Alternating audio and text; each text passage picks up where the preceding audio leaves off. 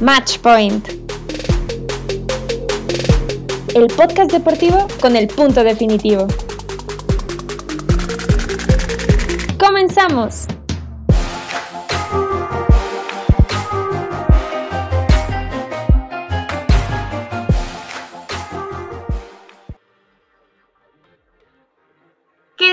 Fanáticos de los deportes? Esto es Match Point, el podcast deportivo con el punto definitivo. Ya saben que pueden escucharnos en frecuencia SEM y todas las plataformas digitales de esta cuenta todos los lunes. Y pues el día de hoy tenemos un tema súper interesante porque se está acercando la fase final de la mayoría de las ligas, entre ellas la Liga MX Femenil. Mi nombre es Fer Buga y el día de hoy me acompaña Mafer Leiva para hablar justamente de este tema de la Liga MX femenil, del desenlace que ha tenido esta temporada y sobre todo de la experiencia internacional y las inversiones que hemos visto en los equipos. Mafer, ¿cómo estás? Hola Fer, muy contenta. La verdad es que este cierre de Liga MX femenil me tiene muy emocionada. Ver a mis rayadas ahí, decir si vas rompiéndola igual que Alejandría, y bueno, ni hablar también por ahí del plantel de Chivas, que aunque ahorita la sufrió contra Tigres, anda dando la sorpresa a Milicha Cervantes. Entonces, emocionada de lo que vamos a hablar el día de hoy, porque creo que la Liga MX Femenil nos da para hablar horas. Totalmente, y justo pues platicarles un poco acerca de estos partidos que se dieron el día viernes, que fue Monterrey contra Pachuca, donde Pachuca, no quiero decir que sorprendió, porque sabemos la calidad que tiene su plantel, sabemos que Charlyn Corral es una de las jugadoras más impresionantes que tiene no solamente la Liga MX femenil, pero la historia del fútbol mexicano. Y también se dio el partido entre Tigres y Guadalajara. Curiosamente, ambos partidos terminaron 2 a 0, pero para los visitantes. Pero mi pregunta aquí es, Mafer, ¿qué opinas acerca de estos primeros duelos? Recordemos que el día de hoy tendremos los otros dos, igual las, el regreso de los partidos. ¿Qué opinas acerca de estos duelos que creo que además de ser muy cerrados, nada está escrito con un 2 a 0 y mucho menos hablando de los equipos del norte? Pues si quieres empezamos comentando ahora que lo mencionas justo, eh, Tuzas contra Rayadas, que partidazo que nos regalaron. La verdad es que, como tú dices, Charlín Corral rifándose. Y también por ahí la capitana de este equipo fue justo quien abrió el marcador 1 a 0. Traen un trabajo impresionante ahí en la delantera de Pachuca, sobre todo sabiendo la experiencia y el nivel que tiene Alejandría Godínez, que cuando la vimos en la final del torneo pasado, qué bárbara deteniendo los goles de las Amazonas. Entonces, ver que ahora Charlín Corral y Rebeca Bernal pueden burlarla y llegar a hacer estas anotaciones y sobre todo ponerse así para ahora el partido de vuelta, me sorprendió muchísimo. Entonces ya desde ahí, Pachuca me está gustando como favoritas a pesar de que mi corazón está con las rayadas. La verdad es que a mí me parece muy interesante porque fue eh, Charlín Corral en contra de Monterrey Charlín Corral hizo absolutamente todo el partido para Pachuca, hizo los dos goles, se llevó, la verdad, el partido completo. Pero algo que reconoció Eva Espejo, que además a mí me parece que es muy cierto y que me parece muy inteligente que la eh, directora técnica de Rayada lo haya reconocido tan fácilmente, es que la falta de contundencia de Rayadas fue lo que les pasó, les pesó en este partido. Porque las vimos dominar la primera mitad, bueno, hasta antes del gol de Charlín me parece que estaban dominando por completo el partido. Llega el gol de Charlín y como que ahí medio se desestabilizan, pero la verdad es que Rayadas tuvo todo para llegar, para anotar más de una vez. Y algo preocupante es que no solamente era de Ciremo Ibáez o Aileen uh, Álvarez, que no traía, digamos, la mirilla fina, que no estaba disparando a portería, sino que eran todas ninguna de las delanteras estaba teniendo tino. Y con esto también me gustaría darle la bienvenida a Emiliano La Parra que se nos une para este gran debate. Parra, ¿tú cómo viste este partido entre Pachuca y Monterrey, la ida de las semifinales en la Liga MX femenil? La verdad es que cada vez estoy más convencido.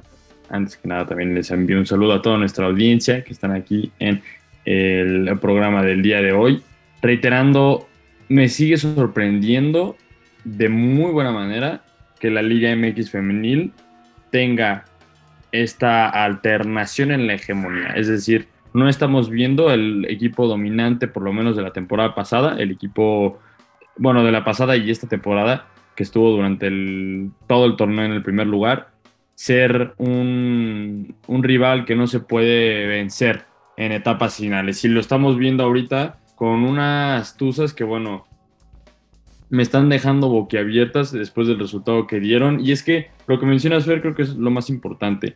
La parte de la contundencia de las rayadas fue lo que, les, lo que más les estuvo pegando en este partido. Y es que tenemos que recordar qué hicieron durante el torneo regular, donde fueron el equipo más contundente, pero por mucho. O sea, el equipo de Monterrey tuvo 51 goles a favor. La, el único equipo que se le acerca son las Amazonas con 43 tantos, es decir, una diferencia de 8 goles sobre el equipo de las Amazonas, pero en el momento más importante, donde más cuenta la contundencia, que son en instancias finales, el Monterrey ha tenido sus problemas. Contra, contra las Cholas, que eran, sabíamos, su talón de Aquiles, equipo que le ganó, el único equipo que le ganó eh, durante el torneo regular, durante las primeras 10 semanas hasta que llegó su segunda derrota, que fueron las Cholas, que fueron octavos lugar de la tabla, les dieron mucha batalla en los cuartos, dejando resultados de 1-0 y 2-1 en la ida y en la vuelta. Y ahora, en este momento donde la contundencia falló por parte de las rayadas, las Tuzas no, no, no, no desaprovecharon y en casa se llevaron un resultado importantísimo. Ahora, llegar al, al estadio de, de, Monterrey no va a ser nada sencillo. Yo creo que va a ser una vuelta súper, súper emocionante en el siguiente partido, pero la verdad es que me emociona mucho ver que a pesar de que parece que existen hegemonías totales en el fútbol femenil, la competencia es lo que está imperando. Ahí estoy de acuerdo contigo a medias, Parrita, porque Rayadas y Amazonas siguen estando al tiro, en nivel. Las vemos torneo tras torneo tras torneo competir. Entiendo justo que te refieres a que no vemos siempre a las mismas campeonas y no siempre el mismo lugar, pero me encanta ver que estos dos planteles le dan importancia al fútbol femenil y se mantienen en el nivel en el que todos esperamos. Y también de lo que mencionaba sobre el Pachuca, pues han hecho cosas maravillosas las Tuzas. Em, empezando porque sacaron al Ferrari amarillo, que hay que recordar que es uno de los planteles más caros de la liga femenil. Invirtieron muchísimo en traer nuevo equipo esta temporada y las Tuzas, de la mano justamente también de Charlín Corral, que ha sido factor para esta temporada, logran llevarse el partido. Entonces vienen sumamente enrachadas porque ganaron los dos partidos 2 a 1 y ahora este 2 a 0 creo que tienen todo para ahora en la vuelta, como tú dices, pues ahora sí que ganarle a las actuales eh, campeonas del torneo? La verdad yo veo difícil eh, ganarles porque como bien lo menciona Parrita, el, el, estadio de Monterrey y la Sultana del Norte es uno de los escenarios más complicados para jugar y sobre todo sabiendo que Rayadas es un equipo que por partido te mete dos, tres goles sin absolutamente ningún problema. A mí me parece que, ah, y además teniendo la ventaja en la tabla, porque recordemos que quedaron como primeras. Entonces a Rayadas le basta con dos goles y que no le metan nada para llevarse este partido.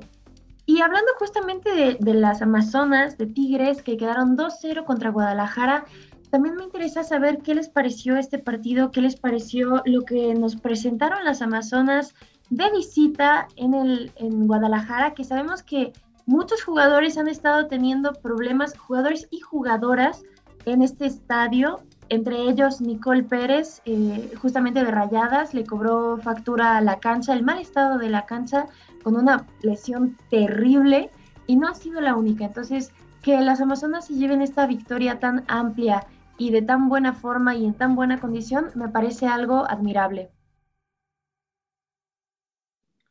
Tienes razón, es, es, un factor importante lo que, lo que ha pasado, sobre todo con, con equipos que llegan aquí al estadio, eh, al estadio de las Amazonas, digo, perdón, sí, las Amazonas y de repente tienen estos problemas con la cancha. Yo creo que eso le benefició al final al equipo, al equipo de la Universidad Autónoma de Nuevo León. Sin embargo, yo creo que me gustaría no dar por muertas de momento a las Chivas porque han dado un torneo espectacular. Recordamos que yo creo que esta fue, si no me equivoco, la primer derrota que han tenido en todo este torneo.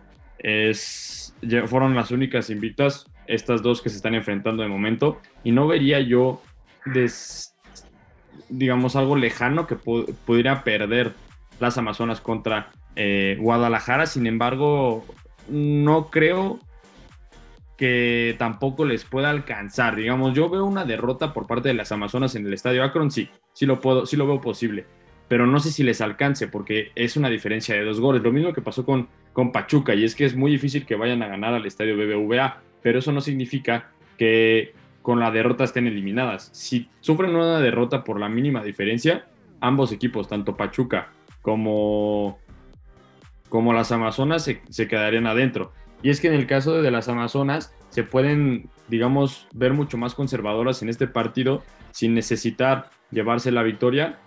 Y con un empate, mira, se podrían ir bien servidas porque es un estadio muy complicado el ir a jugar en el Akron. Y me parece que sería lo más sensato, tomando en cuenta el nivel que trajeron las Chivas durante este torneo, que bueno, fueron si, bien no fueron de las mejores ofensivas, la defensa está, digo, en otro nivel, es la mejor defensa del torneo. Únicamente recibió seis tantos en, lo, que, en lo que fue esta campaña, en los 17 encuentros. Anotarle a Chivas, no solo anotarle a Chivas, sino que anotarle a Chivas de local es, mira, no es imposible, pero estadísticamente casi, porque únicamente sufrieron una anotación en el estadio Akron. Entonces, hay que tomar mucho eso en consideración siendo las Amazonas porque es un rival muy peligroso. Si te quieres ir encima y no logras conseguir el tanto, ellas te pueden hacer mucho daño en la, en la parte defensiva entonces ahí van a haber problemas. Yo creo que también va a ser una llave muy atractiva lo que vaya a suceder finalmente en el estadio Akron y me parece que esa va a ser la tendencia que vamos a observar. Unas Amazonas más, más atrás, más defendidas, empezando a buscar el contragolpe y unas Chivas que van a buscar de cualquier manera la anotación. Ahí estoy de acuerdo contigo. Y es que en este partido de ida, a pesar de que le entregaban el balón a Licha Cervantes, no pudo terminar las jugadas. O sea, había tiros obviamente, pero no llegaba el gol. Siento que se prepararon justamente para eso, como tú dices, el Acron pesa, saben a lo que se enfrentan, entonces dijeron en casa vamos a irnos con buena ventaja y pues también ahora creo que Chivas puede jugar al empate porque si no me equivoco van arriba de Tigres eh, en la tabla, sí, Guadalajara quedó segunda, entonces ahí pues ya con que jueguen al empate la arman. Ahora, hablando de los goles que hizo Amazonas, lo conversábamos el día de ayer entre nosotros. Qué manera de anotar, tanto de Fischer como de Uke, me parece. Fueron las dos jugadores que llegan a anotarle a las Chivas y de qué manera fueron golazos de cabecita los dos. Me encantó. Ayer se los dije de chiste, Benzema, Mia Fischel se burla toda la defensiva, que era algo que, que caracterizaba a las Chivas, y anota sin ningún problema. Entonces lo hicieron de manera increíble. Este fichaje que hicieron en la temporada baja, las Amazonas, les vino de sobremanera. Y bueno, ni hablar del factor que fue también eh, Jana Gutiérrez, que pues era evidentemente quien le hizo el centro, me parece, a Mia Fischer y quien consigue el gol, pero también de manera excelente eh, conquistando la media cancha y dándole la ventaja que necesitaba las Amazonas. Totalmente, y justamente hablando del plantel, de las integraciones al plantel que hemos visto, y también mencionando la nueva regla, o más bien la nueva modificación de la regla de las extranjeras en la Liga MX femenil que sabemos hasta el momento se permiten dos, a partir de la siguiente temporada se van a permitir tres. Yo quiero preguntarles a ustedes, ¿qué tan eh, impactante puede ser este cambio de regla para la Liga MX femenil y qué tanto impacta realmente, o más bien como en comparación, el talento internacional a invertir en el talento nacional que tiene México, porque sobre todo hablando también de América, vimos que esta temporada trajeron nuevos fichajes de dentro de la Liga MX femenil, de puras mexicanas. Bueno, obviamente también trajeron extranjeras, pero los fichajes más sonados fueron los de las mexicanas como Katy Killer. Entonces, ¿qué tanto creen ustedes que pese más el talento internacional al talento nacional dentro de México? Es un tema muy interesante el que mencionas, mi queridísima Fer, porque el tema del extranjero en cualquier liga es un arma de doble filo. Tenemos la situación muy clara de la Liga MX varonil, en la cual los extranjeros, en lugar de darle mayor nivel a la liga, se han vuelto de cierta forma una, un peso para los equipos. Es debido a que ya no están fijándose tanto en el mercado mexicano porque los jugadores mexicanos acaban siendo muy caros y se fijan en jugadores mucho más baratos que vienen de Sudamérica y al final acaba siendo un bajón en el nivel de la liga impresionante. Sin embargo, hablando acerca de la Liga MX femenil, me parece que eso es un tema que, los, que las puede llevar al siguiente nivel como conjunto, en, digamos, hablando de liga a nivel internacional. Yo creo que ese es un punto muy importante porque la internacionalidad te puede dar un valor agregado, un nivel mayor en la liga sin duda alguna, pero hay que saberlo utilizar. Se puede volver la Liga MX femenil un súper atractivo para cualquier jugadora de la MLS o de la NCAA. Sabemos que la NCAA es un semillero impresionante de talento para el fútbol soccer internacional y las jugadoras estadounidenses, que bueno, de ahí ya sabemos que sale jugadoras extremadamente talentosas pueden ver a la Liga MX como una zona atractiva a la cual, a la cual irse. Digamos, el desarrollo de la Liga MX femenil se está dando de manera casi contemporánea con las ligas europeas, entonces todavía puede empezar a, buscar la manera en la que se vuelva lo suficientemente atractivo la Liga MX femenil para que, para que vengan aquí a jugar mujeres talentosas y no se decreten por ir a Europa. Digamos, puede ser un paso antes de Europa, pero inclusive ya tomando en cuenta en el proceso que llevan ambas ligas, puede estar como a la par de algunas ligas europeas. Tomo también el ejemplo, por ejemplo, del el Fútbol Club Barcelona Femenil. Es un equipo repleto, repleto de españolas. Y esas jugadoras españolas en la selección van a ser un caos en los mundiales a venir. Entonces eso también es un punto muy importante. No se debe de dejar de lado el potencial mexicano, el potencial de las jugadoras actuales que son obviamente seleccionadas nacionales. El fútbol mexicano ha tenido un, salto impresionante de calidad desde la, iniciación de la Liga MX femenil. Esto le ha dado un boom espectacular a la selección mexicana que ya está cerca cada vez más de poderle competir al gigante no solo de la zona, sino que del mundo, que es eh, la selección estadounidense. Todavía falta, pero cada vez se acerca más la selección mexicana y ese es el detalle que más yo creo que se tiene que cuidar.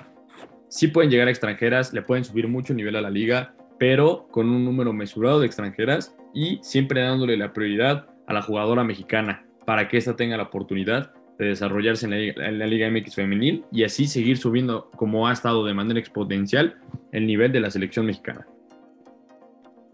Justo creo que eso es lo que me preocupaba, que esto se convirtiera en algo eh, está increíble, sí, que traigan jugadoras extranjeras. Ahorita hay planteles que tienen a bastantes, como es el caso de Tuzas, que justamente están en el límite con dos. Y bueno, vemos que les está rindiendo. Entonces creo que sí ha vuelto a la liga femenil muchísimo más atractiva, pero algo que no pueden dejar de lado es el talento nacional. Así como dice Fer, creo que los fichajes que más llamaron la atención en la temporada baja fueron justamente lo de jugadores mexicanas, como lo fue Katia Abad, que se va al América Femenil, también por ahí lo que hicieron con Aligol, entonces este tipo de, fichajes que son talento nacional, que se van moviendo dentro de la liga y que aún así causan emoción, me llama muchísimo la atención. Pero también para hacer crecer el deporte, que creo que es algo que se están esforzando muchísimo dentro eh, de la directiva de la liga, traer a más extranjeras podría resultarles producente siempre y cuando se cuide esa línea de no dejar que los equipos se vuelvan algo 100% extranjero como ha sucedido en algunos de eh, la Liga MX varonil, perdón. Yo estoy muy de acuerdo con ustedes de que esto totalmente es algo bueno para la liga, pero tiene que ser algo muy medido. Y sobre todo pensando en que, por ejemplo, el caso de Rayadas es un caso bastante aislado, me parece, que la gran mayoría de sus jugadoras sí han tenido experiencias internacionales, ya sea durante su secundaria, durante su preparatoria, incluso durante eh, la parte universitaria, y regresan a la Liga MX a, a jugar ya profesionalmente. Y como son mexicanas, pues tienen este pase nacional, ¿no? Pero se están desarrollando en otros lados. Y creo que traer talento extranjero también va a permitir el desarrollo completo en México, ¿no? Porque ya vamos a estar a los mismos niveles que están en otras ligas. No voy a decir que como la liga estadounidense, porque sabemos que es una historia que tiene muchísimo mayor historia, muchísimo más, eh, incluso apoyo económico, porque también su selección ha dado los resultados. Pero mi siguiente pregunta, y es otra pregunta bastante específica, y, y relacionándolo un poco con lo que vimos este fin de semana de Pachuca, específicamente de Charlín Corral, de Mónica Ocampo, que sabemos que son jugadoras de las más veteranas de la liga, eh, igual de Ciremo Cibáis, entre, entre muchas, muchas otras que ya son veteranas, que tienen el talento y la experiencia, contra jugadoras como lo es Ailina Vilés, como lo es Aligol, que la mencionabas hace un momento, Maf. ¿Qué tanto se le está permitiendo jugar a estas jugadoras, vaya la redundancia, jóvenes que están apenas empezando su carrera y qué tanto eso puede potenciar sus carreras también en el extranjero. Creo que es un tema muy interesante el que tocas también, Fer, con respecto a qué tanto puede triunfar en el extranjero. Me parece que es una posibilidad muy grande. Yo creo que, o sea, hemos visto jugadoras, como lo mencionabas, el caso de Charín Corran, que es una extraordinaria jugadora, pero ya, digamos, un poco mayor al, resto de de la las jugadores que mencionabas y que no tuvo la oportunidad de irse al extranjero, pero también está, por ejemplo, eh, el caso de Kenty Robles, que está jugando ahorita en el Real Madrid, que yo creo que es la primera como gran contratación en un club extranjero. Entonces, me parece que de momento la Liga MX femenil tiene el potencial para ser esa liga que no solo desarrolle, sino que sea competitiva a nivel internacional y que le permita a las jugadoras estar, estar cómodas en, un, en un alto nivel de competitividad. ¿Por qué? Porque las ligas europeas no me parecen que sean un lugar muy atractivo para desarrollarte futbolísticamente todavía. Definitivamente en cuestiones como infraestructura y ese tipo de situaciones que tienen las, los equipos en, en Europa pueden ser superiores a los que hay aquí en México, pero en cuestión de competitividad hay ligas que se quedan muy atrás. Es decir, la, la Iberdrola es una liga que tiene un equipo y ya. Y es un equipo que, o sea, es dominante por mucho, mucho, mucho, mucho. O sea, me parece mucho más atractiva una liga, por ejemplo, la liga francesa femenil, que esa está un poco más competida, o inclusive eh, la Bundesliga femenil me parece también una liga atractiva, pero fuera de esas dos, yo creo que de manera general, las ligas en, en Europa no son tan atractivas como lo son, por ejemplo, en el fútbol varonil. Entonces me parece que la Liga Mexicana todavía puede ser esa donde se desarrolla el talento con una alta competitividad y que sea inclusive mejor que varias que hay en, eh, Europa. Yo creo que ese, tiene, ese calibre es el que tiene la Liga MX femenil. Ahora rápido para mencionar lo que estabas diciendo acerca de... Em, de em, ah, de Estados Unidos, yo creo que hay un problema con Estados Unidos y es que el desarrollo que se puede tener es mucho mayor por la NCAA. Yo creo que el NCAA es un, es un semillero espectacular que México todavía no tiene con las fuerzas básicas, pero ojo, no hay que dejar de lado las fuerzas básicas porque han estado cada vez incrementando mucho más. Y justamente esto que mencionas es muy cierto, pero yo lo tocaba más por la parte de que existe una regla donde los equipos no tienen permitido tener a más de dos jugadoras, me parece, mayores a 27 años. Entonces, pensando en las modificaciones que se le van a hacer al reglamento, en cuanto a temas de jugadoras extranjeras, me parecería también muy sensato que la liga considerara expandir un poco este límite de edad de las jugadoras justamente para permitir un desarrollo completo, una carrera profesional completa de las jugadoras, porque sabemos que es muy difícil ser jugadora de fútbol soccer femenil aquí en México. Entonces, como al menos darles ese chance de terminar una carrera, ¿no? De estar como el ciclo completo sin esa limitación de solamente dos jugadoras por club. Pero con esto hemos llegado al final de este episodio de Match Point, el podcast deportivo con el punto definitivo. Recuerden seguirnos en nuestras redes sociales como Matchpoint SEM y también estar al pendientes de nuestro contenido en Frecuencia SEM y en las plataformas digitales. Muchísimas gracias por seguirnos este episodio y nos vemos la próxima semana. Esto fue Matchpoint, el podcast deportivo con el punto definitivo. Escúchalo en exclusiva por frecuencia SEM y en plataformas digitales.